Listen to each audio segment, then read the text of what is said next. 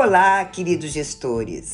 Este é o quarto episódio da série de podcasts Conto que te encontro e hoje eu vou contar para vocês a história do senhor Geraldo e o vazamento de água na escola. Na Escola Municipal da Vila dos Ipês, no belíssimo município brasileiro Flor do Campo, Geraldo é gestor operacional.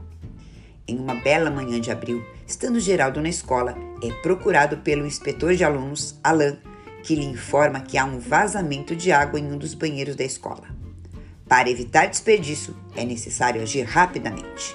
Geraldo chama Nestor, encanador, que estudara com ele no ensino fundamental, antigo primário. Nestor chega à escola em alguns minutos e apresenta um orçamento do serviço.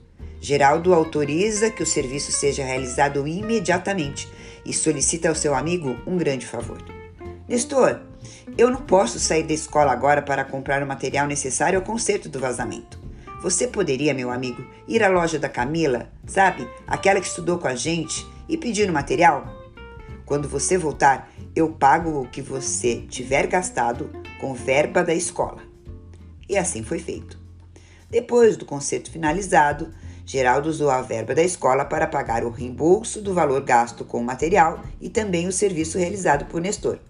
Não obstante, Nestor não pôde dar a nota fiscal ao Geraldo, já que não possuía empresa, além de não ter pedido nota fiscal na loja da Camila, pois sabia muito bem que Geraldo confiava plenamente nele, não tinha necessidade nenhuma de apresentar nota.